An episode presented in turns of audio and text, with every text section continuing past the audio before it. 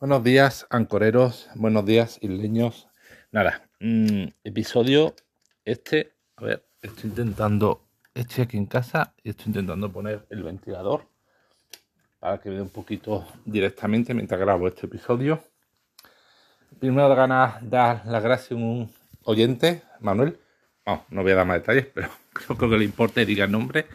Que por Telegram me ha dado las gracias. Bueno, me ha dado ánimo, ha dicho que le gusta el este podcast que está entretenido y la verdad que eso agradezco. Como ya he dicho muchas veces, este podcast sobre todo eh, su objetivo principal es servir de válvula de escape, un poco personal de, lo que me un poco de lo que me preocupa, lo que me agobia, lo que me enfurece, lo que me gusta, en fin. Y si de paso entretengo a alguien, pues mejor. Bueno, comentar que eh, este podcast va sobre finanzas, sobre hipotecas, porque es que cada vez me alegro más de la decisión que tomé recientemente y que supone pasar por de un tipo variable que tengo de interés a un tipo fijo. Decisión que no está motivada en principio por, por lo que voy a comentar ahora que he visto en la noticia, sino está eh, motivada por una causa indirecta que es estar yo solo, bueno, creo que lo he contado en otro episodio, pero yo me divorcié hace poco, me separé. La hipoteca estaba a nombre de ambos, de mi mujer y yo. Creo que lo comenté en un episodio de lo que he unido el banco que no lo separe el hombre. Que divorciarse es relativamente fácil, pero separarse de cara al banco es, es complicado y caro. Muy caro. O sea, mientras un divorcio amistoso, que un abogado redacte un acuerdo amistoso entre dos personas, incluso habiendo niños de por medio, y un, acuerdo de divorcio que se presenta ante el juzgado y se acepte puede suponer uno barato entre 300 y 600 euros, un todo incluido, que no es demasiado caro. Poner antes, ante registro de la propiedad el piso a tu nombre tampoco es relativamente caro, es si me costó el trámite de una vez comprada mi mujer su parte del piso y poner ante registro de propiedad exclusivamente mi nombre, pues me costó pagando las plusmalías y los impuestos unos mil y poco euros, no es demasiado caro, pero ante el Santander Central Hispano, eh, cambiar, eliminar a un titular de hipoteca, en este caso a mi ex, pues suponía casi hacer una hipoteca nueva. Entonces, mmm, eliminar la antigua, una cosa que en, verdad es una modificación, no estás cambiando la hipoteca. Rigen mismas condiciones, misma garantía, mismo todo. Eh, algo que es cambiar un y quitar un titular, pues me quería cobrar Santander unos más de 5.000 euros.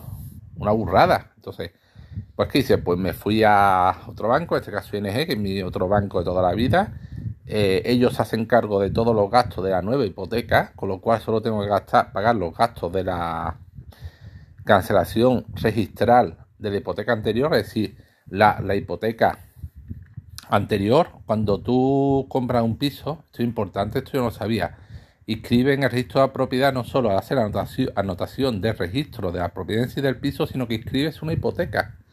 Y si esa hipoteca se elimina, hay que en el registro de propiedad decir que esa, hipoteca se ha, cancelado, la existencia de, esa hipoteca. Entonces, por eliminar esa hipoteca entre gastos de gestoría del banco, de notario, de impuestos, porque está sujeto a, actos jurídicos documentados, pues son unos mil y pico euros. Que eso sí tengo que pagarlo, pero por lo menos de todos los gastos nuevos hace cargo ING. ING me paga los gastos nuevos de notaría, de registro, de tasación, de todo, con lo cual eh, solo pago los gastos antiguos de cancelación de la hipoteca anterior. Y de forma indirecta, que tengo que decir que todos los pasos me gustan, como decir, antes tú ibas al, eh, a menos en España, al firmar una hipoteca, tú ibas al notario, el notario te leía de mala manera aquello súper rápido y tú decías firmo y hasta ahora no, ahora tienes que ir en dos días distintos a firmar, el primero, en el primero notario te hace una pequeña entrevista, se asegura de que ha entendido las condiciones, te cuenta cómo va a ser la historia, el segundo día que son al menos dos días después, de forma posterior, llevar y hacer la firma en sí de la nueva hipoteca. Que está muy bien porque el, notario te dé las condiciones y luego te pasa un cuestionario, que no, no es un cuestionario usted ha entendido todo, está conforme, sí, no, eran por lo menos 25 preguntas las que me hizo para asegurarse de que ha entendido las condiciones de la hipoteca y de lo que está firmando. Eso, eso ha cambiado la ley hace poco en España y la verdad que está bastante bien. Y además el proceso con ING de elegir el notario, de documentación, todo por correo electrónico, por WhatsApp, muy cómodo, muy sencillo, genial, encantado. Bueno, pues como consecuencia directa es que eh, yo tenía en ING, en Santander, una hipoteca con unas condiciones muy favorables. Y cojonudas tenía, tenía, porque esta hipoteca en su época la hice en Santander, luego pasó a Banesto, de Banesto volvió a Santander cuando Banesto fue absorbido por Santander y esta hipoteca fue suscrita hace, hace 10 años, en el momento en el que los tipos de interés oficiales Uribor porque para los que no sois de España, en España la forma creo que más usual de contratar hipoteca era un tipo de interés variable, antes hace unos 10, 12 años. Variable significa que tú pagas el Euribor, que es la tasa de interés al que se prestan, en teoría, porque luego eso es otra historia que un día contaré de que realmente no se sabe cómo se calcula. Decir, los bancos dicen que este es el tipo de interés al que se prestan el dinero entre sí y te lo tienes que, te lo tienes que creer. Pero no hay un organismo oficial a nivel europeo público que regule que realmente los bancos es el tipo de interés que se aplican entre ellos. El banco dice, nosotros prestamos nosotros dinero entre nosotros a tal tipo y tú te lo tienes que creer. Bueno.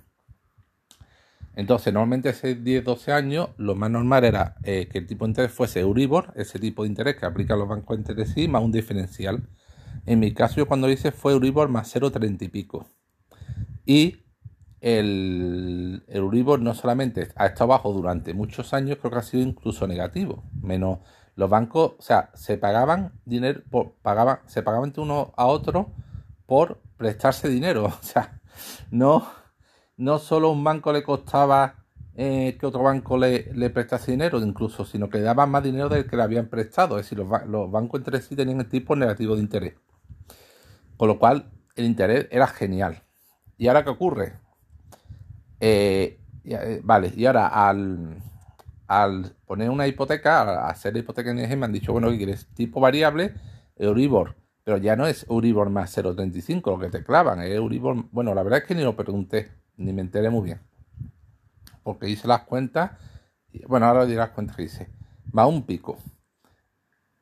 ¿Por qué ni lo pregunté? Pues ahora, ahora explico por qué. O interés fijo. Interés fijo, que es uno u otro, había tres tipos de interés en función de que contrates seguro de vida más hipoteca. Eh, no, seguro de vida más, seguro del hogar. Seguro del hogar o no contrates nada. Tres opciones, ¿vale?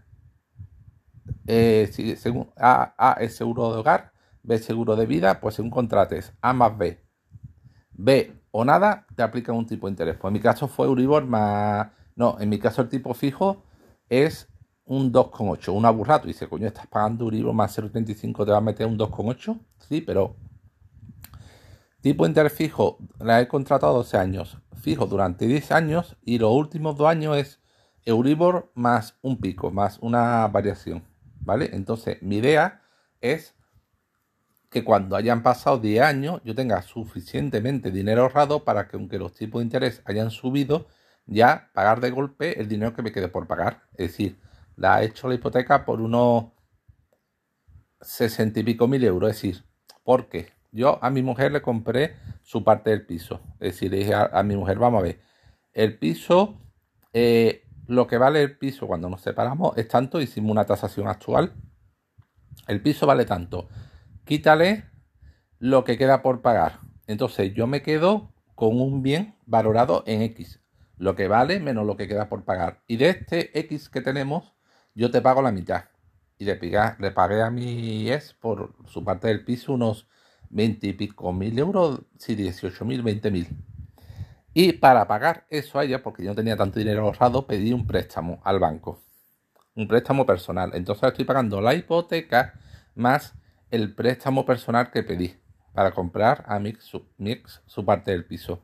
Entonces, ahora he pedido a ING, ING, ING, ING, ING lo que me queda, lo, lo, ING el capital pendiente en Santander, más el importe de préstamo personal, de forma que cuando me dé ING el dinero me quedará un remanente y con ese dinero me quitaré y liquidaré préstamo personal de lujo porque aunque ahora pago más Euribor, o sea, un tipo de interés de hipoteca bastante mayor voy a pagar el préstamo personal sí tenía un tipo de interés mucho mayor. Es decir, los préstamos personales Por los préstamos personales, como tiene la garantía hipotecaria de un piso, de una vivienda, paga muchísimo más interés. Entonces yo antes pagaba 300 y pico de la hipoteca, 300 y pico del préstamo personal y ahora voy a pagar, aunque el tipo de interés de la hipoteca es más alto, como si es más bajo que el préstamo personal, voy a pagar 500 y pico. O sea, me voy a ahorrar casi 100 euros al mes.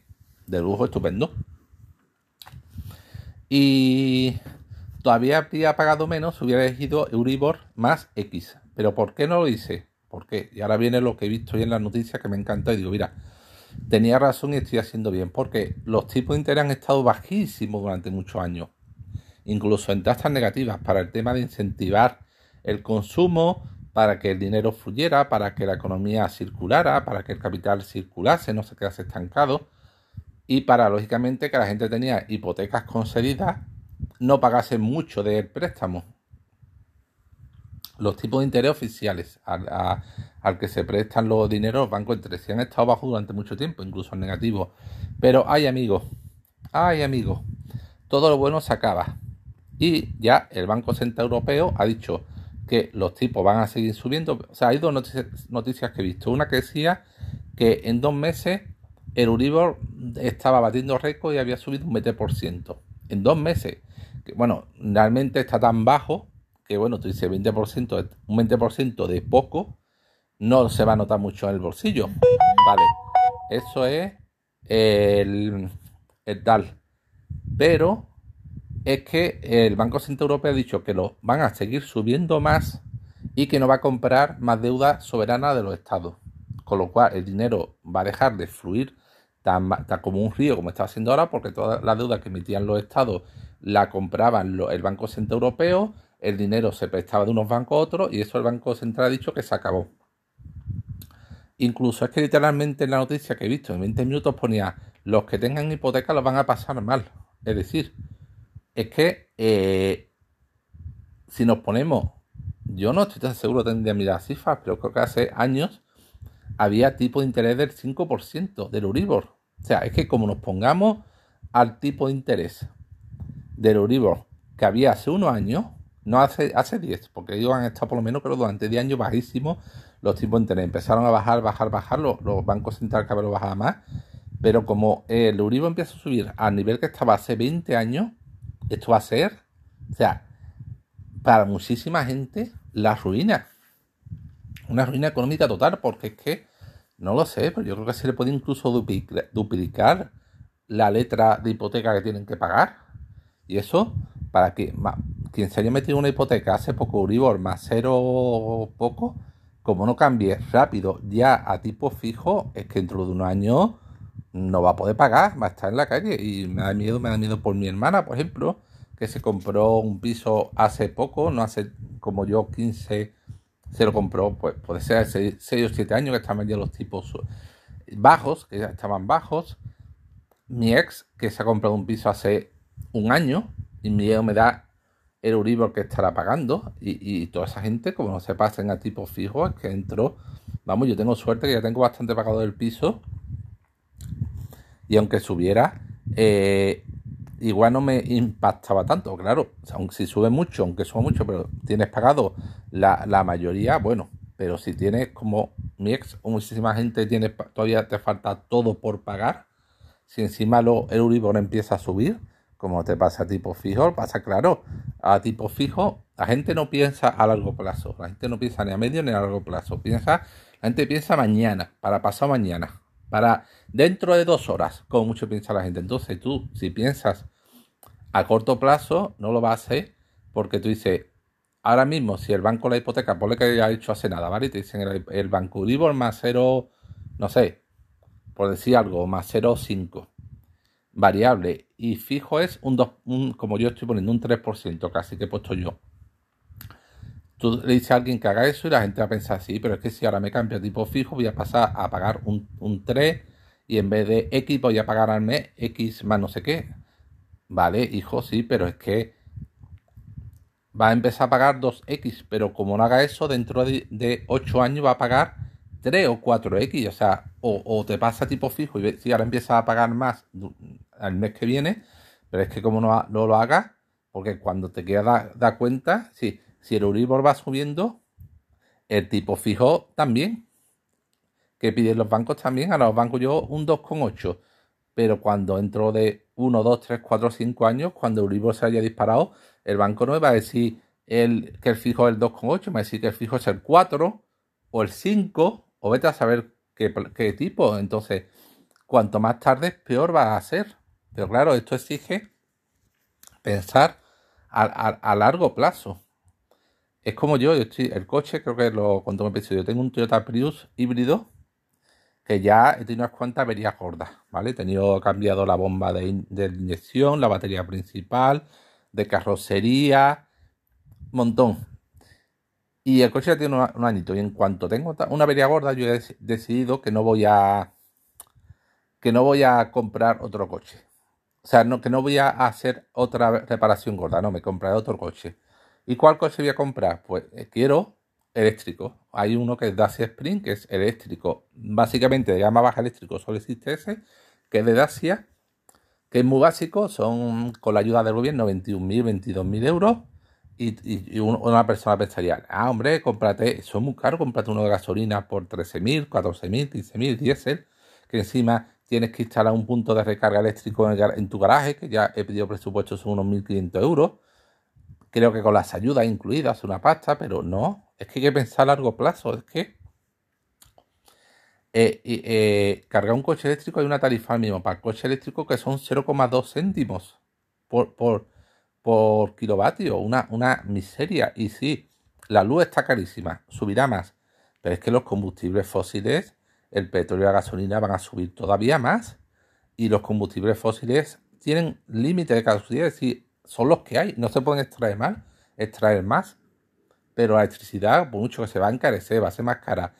Siempre tiene muchísimas más fuentes de, energía, más formas de, extraer electricidad, es decir, para extraer electricidad, aunque haya sequía, siempre va a haber eh, fuentes hidroeléctricas, fuentes mm, solares, fuentes eólicas que hay un podcaster que sigo mucho, Enrique Dance, que ha instalado placas y ya es autosuficiente eléctricamente. Es decir, tú ahora mismo es como la instalar placas solares. Tú instalas placas ahora mismo en, una casa y sí, es una pasta, es un dinero en inversión inicial que te tienes que gastar en llenar tu tejado, tejado. Pero es que pasas a ser autosuficiente. Y esto, si una persona puede pasar a ser autosuficiente por la industria, los gobiernos pues siempre van a tener forma de eh, generar energía más cara, más barata, pero no va a haber escasez. Pero el petróleo sí, la gasolina sí, eso hay que refinarlo, hay una serie de pozos. Entonces, a medio y largo plazo interesa comprar un coche eléctrico, el más barato que haya. Es un coche pequeñito, sí, poco maletero, porque yo mis hijos ya son mayores y ya no necesita ir a unas vacaciones con unas maletas grandes, con un carro. Entonces ya tengo claro que en cuanto tengo una avería gorda en mi Prius, siguiente coche, me meto si hace falta en un préstamo eh, de Asia Spring, que a la larga, a medio plazo, me va a salir a cuenta. Pero es que digo que aquí la gente no piensa a largo plazo, es que estamos en el derroche absoluto. Es que mi hijo, el pequeño de 5 años, eh, va a repetir cursos, ¿vale? Pero los compañeros no. Va a repetir por una cosa de discapacidad que tiene, bueno, que ya contaré en otro episodio. Los compañeros no entonces ya están los padres diciendo, vamos a hacer una despedida de todos los compañeros, ¿vale? Perfecto, pues por lo que se ha hecho toda la vida, se junta con un parque, ahora mismo con la calor, que tiene que eh, juntarse todos los niños a las 9 de la noche. Bueno, pues a las 9 de la noche se lleva a todos los niños a un parque, que estén juntos, que jueguen, eh, se cogen dos o tres padres con neveras frías y se llevan bebidas para repartir su mito, agua a un poco. Luego se pide pizza, se lleva al parque y se reparte la pizza a los niños. Sencillo, bueno, bonito, barato. Bueno, para están los padres uno diciendo que, que por qué no se alquila un local. Un local con su castillo hinchable, su tobogán, pero vamos, estamos ya estamos locos. Qué puta gana de complicarse la vida en alquilar un local. Ahora hay que recaudar el dinero, saber cuánto cuesta, que un padre saca a cargo, empezar a enviar dinero, quién se hace cargo de abrir local, de prepararlo, luego quién lo cierra. Pero estamos en dispolla. Aparte que eso cuesta dinero. Por, barato que sea, costará dinero. Como que, mm, que gane de complicarse la vida, de gastar más. Pues el parque todavía Dios, los niños que en el parque. Y se compra pizza y se reparte. Pues tiene que ser ahora todo con un castillo hinchable, con divertimiento. Es que si los niños con estar juntos se entretienen, señores, que los niños con jugar juntos ya se entretienen, no hace falta hacerlo todo a base de talonario. Es que yo no sé. La gente me dice un amigo, sí, no entiendo, digo, un amigo, todo el mundo debe tener la herencia de la tía eh, millonaria metida abajo del colchón en dinero negro y le va sacando el dinero como si fuera un banco para gastarlo en todo. Me dice el, el amigo, no, pero es que la gente lo que entra sale, todo lo que entra dinero sale. Y si hace falta, pues ya se pedirá un préstamo. Yo digo, bueno, pero joder, la gente no tiene colchón, no tiene dinero ahorrado, ¿qué pasa? Que si viene una mala racha, ¿de qué va a comer? Que el super no te fía, que yo sepa, el super no puede si pide un préstamo, bueno, siempre lo puedes pedir al banco, pero te va a pedir los intereses. No, entonces es deudas que vas generando, entonces yo qué sé. No entiendo, de verdad, a mí no entender a la gente, a que no exista política cultura económica, cultura financiera, cultura de ahorro como han hecho nuestros padres toda la vida. Para el día de mañana necesites dinero tenerlo. No entiendo por qué. Y este desgastar, este derroche y este de todo. Y bueno, ya está. Eso es lo que quería contar. Es que he visto las dos noticias de una en 20 minutos, otra en Beneame, una respecto a eso de que el Uribor ha subido un 20% no sé cuánto periodo corto de tiempo, el Banco Central diciendo que no van a subir, que se preparen quien tenga una hipoteca y que no va a haber más compra de deuda. Y yo diciendo, uff, menos mal. He hecho bien, de forma indirecta he hecho bien. Ya te voy a tener una hipoteca que durante 10 años voy a saber cuánto pago un tipo fijo, no me voy a tener que preocupar del Banco Central, de subida, de bajada, ni de historia, sé cuánto voy a pagar durante 10 años. Y como dije al principio, espero dentro de 10 años tener bastante dinero ahorrado para lo que quede de hipoteca cuando vaya a empezar a pagar un tipo variable, es decir, toma y quitármela de en medio. Ojalá. Espero que sea así. Y bueno, ya está. Estará, joder, pito y flauta. Yo pensaba que esto iba a ser cortito, contar lo de la hipoteca y va para 22 minutos. Bueno, pues nada. Esto es, ya sabéis. Ay, que Dios reparta suerte y, y que Dios va a ser un, predicador, pero que Dios bendiga a todos, como quien dice, y reparta suerte y os cuidéis, porque cuidaros, pensar en vuestros seres queridos, planificar, pensar a corto, a, no a corto, no a medio, a largo plazo, que vienen tiempos muy difíciles, se avecinan curvas y cuando vengan los tiempos difíciles se verá quién ahorrado como una hormiguita y quién se ha comportado como una cigarra. Venga, hasta luego. Adiós.